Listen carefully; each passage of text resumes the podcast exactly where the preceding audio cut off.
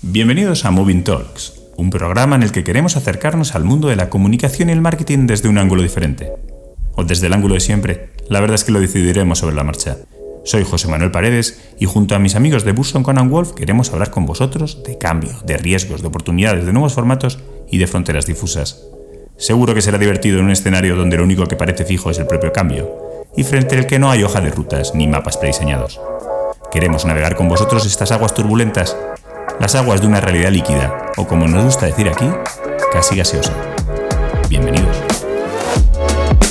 Es una contribución económica a la sociedad bastante interesante y España está también creando muchísimos estudios independientes. Te narra una historia donde tú estás jugando esa historia. Esa es la importancia de, del videojuego. Por supuesto, ni hablar. Hoy vamos a hablar de una industria capaz de crear historias increíbles y de trasladarnos a mundos mágicos, de hacernos jugar con el Real Madrid o combatir en la Segunda Guerra Mundial. Es una industria vibrante que mantiene a miles de millones de personas enganchadas a una pantalla y que antes de la pandemia concentraba en nuestro país a miles en estadios.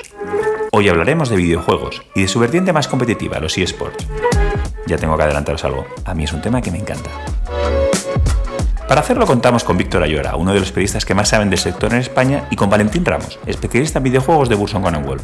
Víctor Valentín, gracias por aceptar mi invitación. Gracias a ti por invitarme. Muchas gracias, José. Me gustaría comenzar con algo muy básico, pero que creo que enlaza perfectamente con la esencia de este programa. Y es, ¿por qué creéis que los videojuegos y los eSports son aún un territorio y la frontera? Algo ajeno al enfoque más tradicional del marketing y la comunicación. ¿Creéis que es un tema generacional? ¿Es un tema de desconocimiento? No sé, ¿cómo lo veis?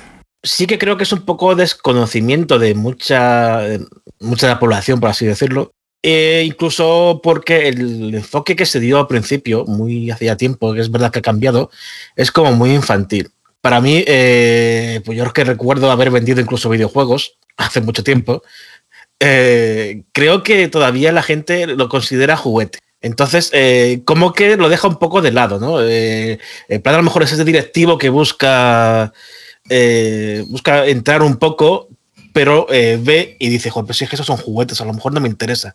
Cuando eh, en realidad es mucho más que eso, por supuesto. Un videojuego no es un juguete, ni mucho menos. Un videojuego es un producto cultural. producto cultural donde se te puede contar una historia, te puede entretener, que es al final el, fin de un videojuego, sobre todo eso. Eh, te puede contar, pues eso, ha tratado temas como la depresión, temas como el acoso, sea, que ha habido mucho, mm, el videojuego es mucho más que eso. Eso, pues, eh, creo que todavía no ha terminado de calar en la gran población o, o la gente ajena de, los videojuegos. Gente, sobre todo, que mm, esto a lo mejor suena un poco mal. Eh, no, no, es mi intención, pero gente un poco más mayor, quizá, que no ha vivido el tema. Que los videojuegos, eso, que los videojuegos siempre se han considerado juguetes y no ha cambiado el chip, eh, tema un poco de generación. No, te preocupes, Víctor, por eso, porque nuestro último podcast fue de Twitch y ya los dos invitados coincidieron en que en, utilizar toda clase de eufemismos para, referirse a la gente que no era capaz de seguir esa red social, que si no tan jóvenes, ese tipo, ese tipo de expresiones. Eh, la verdad es que llama la atención, por ejemplo, cuando escuchas a, a los políticos, por ejemplo, pues es, fácil verles reconocer que se han dado un atracón de series y supongo que será que han estado toda la noche viendo 17 temporadas de la misma serie. Sin embargo es muy difícil, no solo a los políticos, sino en general a, ejecutivos o a figuras más o menos reconocidas, eh, que reconozcan que han pasado unas horas jugando a un, videojuego. No sé si, si es lo que vosotros decís, si es que en el fondo se sigue viendo como algo infantil o, se ve como un poco, no sé, ajeno a lo convencional. Yo coincido totalmente con Víctor, que, sí es verdad que, venimos arrastrando un periodo, sobre todo en los 90, en el que los videojuegos, por alguna razón, bueno, también un poco en, paralelo a la sociedad y los problemas que tenía la sociedad de los años 90 en aquel momento, se vieron muy devaluados teniendo muy mala prensa. Yo creo que estamos revisitando una situación de, de, auge con el tema de los videojuegos, especialmente porque han comprobado realmente tanto marcas como eh, personas que están trabajando mejor en, hacer campañas con un público objetivo, que realmente hay un gran atractivo en ese, en ese mundo y que probablemente las personas que ellos pensaban que estaban mirando medios tradicionales, como puede ser la televisión u, otros, u otras plataformas, realmente están jugando los videojuegos. Y yo creo que por eso eh, ha habido como ese cambio de clic, ¿no? Que las audiencias que a, estos públicos les interesa para, para, poder trabajar con ellos están mirando los videojuegos, están trabajando con los videojuegos Y también los videojuegos están haciendo, como comentaba Víctor, su, propio, eh, su propia renovación en materia de, pues, tratando temas muy actuales, tratando eh, problemas que afectan a la sociedad actualmente, corrigiendo errores del pasado y convirtiéndose pues, en un medio de entretenimiento que, está en la vanguardia, que, realmente simboliza todo eso. A nivel político yo creo que poco a poco se está reconociendo un poco más. Eh, sí te puedo decir que hay bastantes políticos que juegan a, videojuegos. A mí me consta además eh, alguno que otro que juega bastante a FIFA, por ejemplo. Pero es una realidad. Y de momento no está en las conversaciones que debería, como debería estar, como está la cultura, como está el cine. Víctor lo comentaba, ¿no? Que al fin y al cabo es un medio cultural bastante importante porque cala mucho en, generaciones muy, muy, muy jóvenes. Pero sí, sí que también percibo eso, que debería estar mucho más en boga, en tanto que también ofrece una contribución económica a la sociedad bastante interesante y España está también creando muchísimos estudios independientes, está creándose muchísimos estudios independientes de videojuegos es un motor de empleo. Es decir, son muchos factores para que esto esté en la conversación política, por supuesto. Es curioso porque yo creo recordar que el último juego español que jugué era Comandos, que era un, que fue revolucionario en su, en su en su tiempo. Yo soy jugador mm, de League of Legends, la verdad es que se me da se me da fatal, pero hay una cosa que me da muchísimo la atención cuando estoy investigando para hacer esta entrevista que es verdad que hay equipos, es verdad que hay ligas, lo que me tenéis que decir es por qué son esos nombres tan complejos. es prácticamente imposible seguir entre los nombres de los equipos y los nombres de las ligas. Es un poco, es un poco carajal, si me permitís la, expresión. Eh, bueno, es, que ahí tampoco te puedo decir un por qué, porque se hace. Sí, Valentín, si quieres. yo eh, tengo una teoría, pero no sé si es real y sobre todo es una cosa que le ocurre a muchos jugadores. Eh, esto viene de, esto es 100% internet, esto es 100% cultura de internet y yo creo que esto nace de la necesidad de tener un nick. O sea, la cosa más básica que hemos tenido todos a, la hora de, entrar en internet, entrar en una plataforma, querer registrarnos y, y crear comunidad, es la necesidad de tener un nombre que al fin y al cabo, pues eso, muchas veces es muy eh, enrevesado por el simple hecho de que es un nick, es una, es una especie como de, apodo o de, o de nombre que te quieres poner eh, de cara a Internet. Entonces ahí no existen reglas, ahí no existe que tú lo puedas pronunciar bien o puedas eh, recordarlo, simplemente... Bueno, eh, de hecho, recuerdo algunos, no voy a decir los nombres, eh, pero recuerdo algunos nombres un poco más sonantes que sí que es verdad que poco a poco se ha ido corrigiendo. Si os digo, si os digo la verdad, desde fuera es un poco lioso, pero, pero eh, se agradece que haya cierta frescura, ¿no? que no todo esté perfectamente planificado, los nombres perfectamente diseñados, las ligas con unos, con unos nombres testados desde un punto de vista de, comunicación. La verdad es que le da un toque de, de, autenticidad bastante, bastante, bastante atractivo, aunque complejo. ¿eh?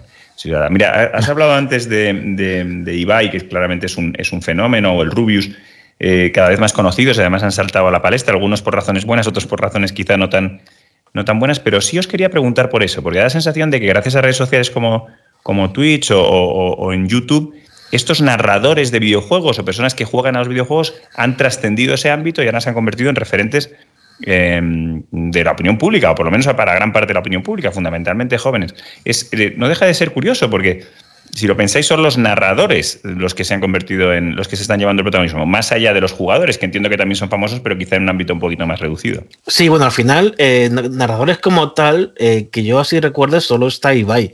Porque Rubius ha jugado, ha hecho gameplays, ha hecho mucho. obviamente viene de los videojuegos, pero no ha narrado una competición. El único así ha sido Ibai, pero Ibai ha crecido tanto mm, por varias razones. Eh, la primera es por su talento. Obviamente, Ibai es un tipo talentoso eh, que cae bien a la gente de primeras eh, y bueno, ahí está su trabajo. También es verdad, y tristemente hay que decirlo, que la pandemia ha ayudado mucho a que estos creadores no que crezcan en su propio medio, que ya, ya eran conocidos, sino que sean conocidos fuera de del sector, como está pasando con Ibai. Hay que dar un poco de, que gracias a la pandemia, no, tampoco es, feo decirlo, ¿no? Pero ha sido así, porque, bueno, eh, Ibai supo moverse a raíz de, la cuarentena del año pasado y trajo a, creó torneos de FIFA, trajo a, periodistas deportivos a, Twitch, eh, trajo jugadores, eh, ha, jugado Courtois, ha jugado Neymar con él, ha jugado, eh, juega mucho Agüero. O sea que al final el, tío ha sabido moverse y gracias a su talento pues ha trascendido tanto. Luego hay otros que, como Rubius, o sea, Runplay, eh, gente que lleva más tiempo en la, plataforma, en YouTube, que ha dado salto ahora a Twitch o hace unos años y están ahí, pero mm, simplemente eh, es un poco el, fruto de su trabajo durante muchos años. Puede ser, puede ser este, eh, o sea, estos, estos influencers, por llamarlos de una forma, lo que le hace falta a la industria del, del videojuegos o a los eSports para dar el salto definitivo y colarse en la agenda de los de, aquellos que, por lo que sea contemplan un enfoque más tradicional del mundo del marketing y la comunicación. ¿Creéis que ayuda o lo que hace es incidir en esa, en esa imagen de nicho? Mm, no tengo tan claro que los influencers vayan a tirar del carro de los videojuegos y mucho menos de los esports. Porque de hecho Ibai, eh, que viene de ellos, se está saliendo del tema. O sea, Ibai va hacia otra cosa y no sigue orientado a... Juega de vez en cuando, pero los esports los tiene como en un segundo plano. Intentó hacerse con los derechos de retransmisión de, la Liga Europea de League of Legends, de la LEC. No pudo, ¿no? porque tiene, en España tienen un, eh, un acuerdo con otra empresa. Y al final yo creo que se está saliendo Ibai de todo esto. Ibai ahora hace, ¿qué hace Ibai? Pues hace eh, el programa de citas de, de Telecinco o de, donde sea. Hace eh, casi televisión en Twitch, por vamos a decirlo así. Es que al final Ibai lo que quiere hacer es llevar a televisión a Twitch. De un formato televisivo, llevarlo hacer los cambios que él considera oportuno para eh, emitirlo en directo a través de su plataforma, que en este caso es Twitch. Eh, no creo, los esports tendrán que buscar, eh, obviamente habrá influencers que sí que ayuden en un momento dado, pero los esports tendrán que buscar su propia herramienta o su propia financiación para salir adelante. No creo que los influencers sean el caso no me va a tirar del carro al final los influencers para llevar a los esports más, adelante o hacia arriba. Pues me parece muy interesante porque de hecho si, si, le das una vuelta parece que sí hay empresas que han entendido muy, muy bien la potencia que tienen los, los eSports, ¿no? Mm, bueno, ni que decir tiene que, Movistar, Vodafone, bueno, son, son pioneras, las empresas de tecnología. Eh, hemos visto hasta, hace relativamente poco equipos de fútbol, ¿no? Que tienen su propia división de, de eSports, pero ¿Qué le diríais a aquellas empresas que, todavía lo ven un poco, un poco lejano? ¿Cómo las animaríais? No sé, una, una, os voy a poner un ejemplo, un despacho de abogados o una aseguradora. O sea, ¿por qué, qué, argumentos les diríais, oye, por lo menos tomar el tiempo de explorar todo lo que está pasando aquí porque creo que puede ser importante para vosotros? No creas que en los esports hay un dinero eh, que va a salir por todos los lados, como eh, muchos artículos, y, de hecho la prensa generalista tiene bastante culpa de ello, eh, escribe, suele escribir sin conocimiento, entonces eh, lo primero que tienes que hacer es conocer el medio y luego tomarte un poco el tiempo necesario para ver si quieres estar o no quieres estar. Coincido totalmente con Víctor que no creo que el entorno esports, por ejemplo, sea un, entorno para todo el mundo, ¿no? Este, este boom en el que realmente pues, lo que ocurre con muchas empresas, ¿no? Que es una red social y todos queremos ir a esa red social porque lo importante es estar, ¿no? Eh, los esports requieren una inversión bastante importante y sobre todo lo que comenta Víctor, me parece interesante, sobre todo que se identifique qué se quiere conseguir con esto. He oído alguna, alguna experiencia de alguna, de alguna empresa más convencional, si se puede utilizar esa palabra, que exploraba los, los, los eSports como una forma de posicionarte, posicionarse de cara a captar talento en, en el futuro, que no me parece un, no me parece un mal enfoque. Pero, pero permitidme que avance, porque si hay algo que a mí me llama la atención, no solo de los eSports, sino ahora de todos los videojuegos, es su absolutamente apabullante poder narrativo. Y en un mundo como el nuestro, en el que estamos cada vez buscando, más obsesionados con crear relatos, ¿no? con el famoso storytelling, me parece que, los videojuegos tienen que, enseñarnos mucho, ¿no? porque, porque realmente algunas de las historias de, que, se generan alrededor de los videojuegos, la capacidad de atracción que tienen, la capacidad de generación de emociones, incluso de una comunidad en torno a ellos, es, es, es, es apabullante. ¿no? No, no, sé cómo, no sé cómo lo veis. Bueno, es que, a ver, el poder que tiene un videojuego de narrar historias es, eh, bueno, permíteme la expresión, bueno, voy a decir alucinante, me quedo con alucinante. No, no, aquí eh, libérate, ¿eh? No, hay ningún problema. Pues acojonante, que es lo que iba a decir. Eh, es que, vamos, es el medio para mí ideal para contar historias. Obviamente, también está el cine, también está otros medios, pero es que del cine tú eres un espectador pasivo. Estás viendo la película, termina, te hace pensar o no y te vas. Pero en el videojuego, realmente tú eres el protagonista de, la historia que están contando. Tú eres el que te metes en la piel de, no sé, como hemos dicho antes, de un posible trastorno mental que tenga el protagonista, te hace pensar de, acoso escolar, pues es que tienes un montón de ejemplos de videojuegos donde se han tratado temas muy importantes y aunque no sean importantes, que sea una narración normal, no sé, un aventurero, un Uncharted, un Tomb Raider, que al final no te van a meter cosas importantes, pero es que al final te narra una historia donde tú estás jugando esa historia. Esa es la importancia de, del videojuego. Por supuesto, ni hablar ya de los videojuegos didácticos donde pues, eh, un niño pequeño, unos niños, pues pueden aprender eh, un montón de cosas que de otra forma a lo mejor sería más complicado enseñarles. Antes habéis comentado una, una, relación que por lo que he intuido quizá no sea del todo fluida con, con los medios más generales. Em, ¿Qué es lo que falta para que los medios generales hablen de toda esta industria y no solo se centren en, en los posibles batacazos de algunos videojuegos como, como, como, lo que ha pasado con Cyberpunk, ¿no? que era un gran lanzamiento y al final los medios, los medios más generalistas han acabado hablando de, de los, de los problemas que, que, que, presentaba. O sea, ¿qué le falta a la prensa general o a la prensa financiera para realmente entender todo lo que se mueve en torno a, a la industria del videojuego y a los bueno, aquí, quizá Valentín tenga algo más que decir, pero eh, permíteme antes decir que le faltan, para mí, profesionales que sepan de lo que están hablando. Porque eh, yo tengo la impresión de que eh, cuando hablas de un videojuego, obviamente cada vez hay más, ¿eh? Conozco compañeros que han entrado en, en prensa tradicional y, muy bien pero eh, yo tengo la impresión de que le dan un artículo, toma, oye, que ha pasado esto en un videojuego, escribe una pieza y tira para adelante. Tengo esa impresión ¿eh? de que ocurre eso y obviamente lo que se necesita es gente que sepa, gente preparada, igual que un crítico de cine escribe para un medio, para el país, para el mundo, para el que sea, y sabe de cine, pues el que escriba de videojuegos, que sepa de videojuegos en un medio tradicional. yo creo que este panorama está cambiando y sí hay cada vez más interés pese a la mala prensa que ha tenido los en las últimas décadas, que últimamente es, se ve como un gran potencial de vanguardia a nivel tecnología, a nivel sociedad, a nivel de empleo, a nivel de contribución eh, económica. Todo esto se está calando, yo diría, en los medios de comunicación. Valentín, creo que me, que me comentabas eh, eh, el otro día que había un videojuego español que había sido premiado en los Oscars de los videojuegos, ¿no? Sí, Gris.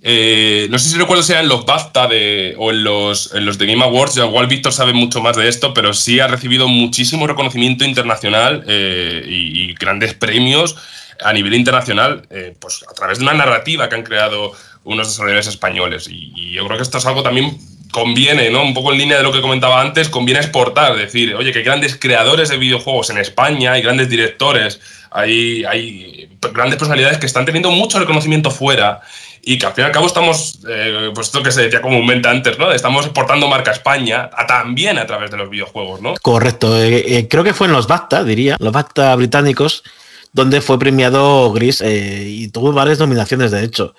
Eh, sí, tiene. Bueno, ahora, tenemos también eh, Sea of Solitude, me parece que se llama, eh, que también es un gran videojuego creado aquí en España. Que, oye, que poco a poco estamos de nuevo otra vez, creo yo, recogiendo lo que éramos hace tiempo como una gran industria de, desarrollo en España de, videojuegos. Pues es Call of the Sea, porque me ha hecho muchas gracias que, Call of the Sea, es, cierto, cierto. Que es, un juego de Electronic Arts que, en el que hemos podido trabajar nosotros como, como clientes de Electronic Arts. Sí, sí, siempre me confundo por el tema del sí, no sé por qué siempre me confundo, cierto. Call of the Sea. Ya, ya os decía yo que lo de los nombres de los videojuegos tenéis que reconocerme que, que fácil no es. ¿eh? Si vosotros que sois expertos, incluso os cuesta reconocerlos, para los que somos más ajenos a este mundo es, es terrible. Mira, os, quería preguntar, porque yo creo que ha sido durante la pandemia, pero corregidme, he, apreciado un, el auge de ciertos videojuegos, eh, creo que la Among Us es, uno, es uno de más conocidos, que se han impuesto a aquellos que, Mm, que, que, son más tradicionales. Creo que los mejores de la industria, vosotros os referís a ellos como que tienen triple A, ¿no? que tienen una gran calidad. Y sin embargo nos hemos dado cuenta que, que, un videojuego bastante sencillito como Among Us se ha convertido en el, en el rey durante, durante la pandemia. Eh, no sé a qué, a qué, veis, a qué se debe ese, ese, proceso. Es curioso porque Among Us eh, no es un juego nuevo, ni mucho menos. Eh, salió hace ya tres años, si mal no recuerdo, y se puso pues de moda mucho el año pasado eh, gracias al fenómeno un poco influencer, ¿no? Fenómeno Twitch, eh, gracias a la pandemia, eh, se pusieron a jugar no solo en España, sino en muchos países se pusieron a jugar al juego. No sé, no sé realmente por qué salió o quién fue el primero que dijo voy a jugar a la Monarchs. gustó y finalmente pues fue un, un boom exagerado incluso. De hecho, tanto que los desarrolladores cancelaron la segunda parte del juego y que estaba prevista para, no sé si para este año, para ampliar el primero. O sea, no tenían, no tenían pensado ampliar el primero con, con nuevos mapas y nuevos modos de juego. Y fue tanto el boom que los, eso, que los desarrolladores cancelaron la segunda parte y volvieron hacia atrás para eh, continuar la primera. Es muy adictivo ¿eh? ese videojuego, verdad, hay que reconocer. Sí, Hay claro, que- porque bueno, tiene, eh, sobre todo es porque es interacción social al fin y al cabo. Mm, Os quería proponer un, pequeño, un pequeño juego que solemos hacer en este podcast, que le llamamos formatos viejunos. Eh, claro, formatos viejunos hablando de videojuegos, pues es un poco complejo. Así que si os parece, vamos a, girarlo un poquito y os voy a preguntar por algunos personajes de videojuegos que yo creo que forman parte de la infancia de algunos de nuestros, de nuestros oyentes y os pediría que me dijeras si están viviendo una segunda juventud, si ya se les notan un poquito los achaques o si directamente es mejor que, que- que no vuelvan nunca más. ¿vale? Venga, va- ¿Os- vamos os a parece? ¿Os lo lanzáis? Bueno, el primero es un clásico. Mm, A mí me encanta, pero bueno, a ver qué os parece a vosotros, que es Mario. Para mí, Mario eh, no solo no está viviendo una segunda juventud, es que todavía sigue en la primera. Como mucho, se hizo un cambio cuando de 2D a 3D, pero Mario sigue siendo uno de los reyes de los videojuegos, al fin y al cabo. Sí, coincido totalmente. Yo diría que Mario es la fórmula mágica del éxito. Es un, es un concepto extrañísimo, si os paráis a pensar. Es un fontanero con bigote italiano. Realmente no tiene japonés, además, creado en Japón. No, no tiene ningún tipo de sentido, pero yo creo que este tipo de cosas son las que luego crean la magia de que, de que esta persona siga siendo y perdure y lo está haciendo. No sé si sabéis que, bueno, eh, en los próximos años, ahora con el COVID está la cosa un poco más complicada, pero va a abrir su propio parque de atracciones en, en Japón, ¿no? Es, es algo masivo han ha hecho colaboraciones con Lego. O sea, estamos viviendo como la mejor juventud de Mario ahora mismo y cómo ha calado en, públicos muy jóvenes que, ya no somos nosotros que podemos jugar al Super Mario en su época, ¿no? Es la fórmula mágica del éxito que, que- es inexplicable, ¿no? Me encantaría saber qué, realmente qué hay detrás para, para tener un personaje tan magnético, ¿no? Oye, pues os quería preguntar ahora por su archienemigo, no su archienemigo en el mismo videojuego, pero sí, digamos que compartieron cierto protagonismo, que es Sonic. Bueno, Sonic en este caso eh, sí que ha caído. Es verdad que últimamente está teniendo una especie de resurgimiento. Quiere resurgir Sonic. eh, sobre todo gracias a los fans de Sonic. Pero sí que es verdad que Sonic eh, no supo dar el salto a las 3D en condiciones, salvo alguna excepción. Y es uno de los personajes muy conocidos que sigue siendo muy popular. De hecho, hemos tenido película hace poco de Sonic y vamos a tener la segunda parte de esa película. Así que yo creo que gracias a. gracias, por eso, gracias a ese film, que además tuvo la polémica también de que tuvieron que cambiar el el aspecto de- del personaje, eso es. eh, al final yo creo que Sonic va a volver a resurgir, pero eh, sí que es verdad que, que cayó, cayó. Y a mis hijos les encanta esa película, lo que no sé si es de los pocos que les, que les gusta. Em, Zelda, que es un personaje clásico. ¿Cómo lo veis? Bueno, Zelda es un poco. Vamos a decir Link, porque Zelda es la. El nombre, el derecho de Zelda es el nombre del juego y El Zelda es la. el mítico debate, ¿no? Que mucha gente piensa que Zelda es el protagonista y es Link. El- Eso, exacto. Bueno, bueno, bueno, ser condescendientes conmigo. No, no, es muy normal, ¿eh? No, no estamos muy Esto es normal, sí, sí, sí. sí. Eh, bueno, Zelda es otro, o- otra de las franquicias de videojuego made in Nintendo, que es un poco lo de Mario. Cada vez que sale un juego, eh, se- mm, es una locura en ventas, es una locura en todo, sobre todo el, el último que salió, que fue un poco que cambió la dinámica de, mm, de lo que era hasta el momento la franquicia. Eh, y nada, es otro, otro juego exitoso que, que nunca ha tenido. De hecho, yo creo que va a más. Cada vez va a más es- esa franquicia. Las ventas así lo dicen, además. Qué bien. Bien, Y os voy a preguntar por un personaje femenino, que es Lara Croft. Sí, yo diría que Lara Croft se ha, vamos, eh, remodelado a la situación social que estamos viviendo. Lo que comentábamos antes, eh, hemos vivido unas- un momento en los videojuegos muy hipersexualizados que a día de hoy no tiene sentido por la propia percepción de la sociedad, ¿no? Realmente no se, se tienen que respetar mucho esos márgenes y yo creo que lo han conseguido eh, con los últimos, como comentaba Víctor, los últimos resurgimientos. Esto es una cosa que comentábamos el otro día, José, que, que muchos videojuegos en la última década se han readaptado a través de remakes, remasters, es decir, coger la fórmula de un juego clásico y trasladarla a ya no solo los gráficos, por supuesto, que es lo más básico de, la actualidad, o a las nuevas consolas, ¿no? Sino que han podido adaptar sus narrativas y, eliminar esos pequeños clichés que todavía estaban en los videojuegos para corregirlos y hacerlos mucho más actuales. Con Lara Croft ha pasado el cambio de una Lara Croft que, probablemente está muy visualizada y muy enfocada a un estereotipo muy claro, a día de hoy es una heroína que, que lo que hace es empoderarse. Que se haga ahora justicia con Lara Croft, por decirlo de alguna forma, a mí me parece que, que, le da mucha vitalidad al personaje y que, y que, por supuesto, yo diría que es uno de los personajes que ha envejecido muy bien gracias a la contribución de estos desarrolladores. Mm, tiene, por cierto, tiene, cumple 25 años este año, o sea, es el 25 aniversario, y se espera, bueno, se espera noticias sobre un nuevo juego que, bueno, espero que vuelva a resurgir como hizo el reboot de 2013, si mal no recuerdo. Ah, pues estaremos, estaremos atentos.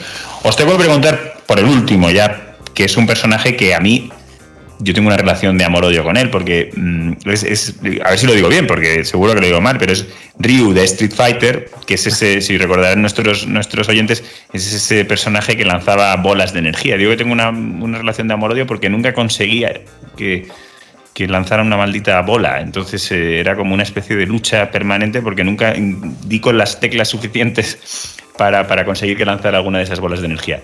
¿Qué os parece este, este personaje? Sí, dice que, Street Fighter ha trascendido a un nivel muy cultural, es decir, lo que tú comentabas, en los, los Hadouken, por ejemplo, los, las frases que tenían los, los protagonistas, Ryu, eh, tenían míticas frases, ¿no? El Shoryuken, o sea, son, son como típicos conceptos que yo creo que han recalado en el imaginario de mucha gente y se ha convertido en algo eh, cultural, es que es algo que, que, ya forma del ADN de cada uno y, y pocos videojuegos consiguen eh, percepciones tan icónicas, ¿no? Y yo creo que Ryu se ha convertido en un personaje muy icónico gracias a, pues, películas, a el anime, por ejemplo, que también tuvo muchísima acogida eh, durante muchísimo tiempo. Eh, yo creo que, que, han, conseguido pasar como, igual que le ocurre a grandes personajes del cine, trascender, como Indiana Jones, por ejemplo, o Luke Skywalker. Hay ciertos personajes que, trascienden ese punto de, de, que ya se han convertido en absolutos iconos y están en el imaginario de todas las personas, diría yo tengo que decir que yo es que llora mucho, mucho más de Ken.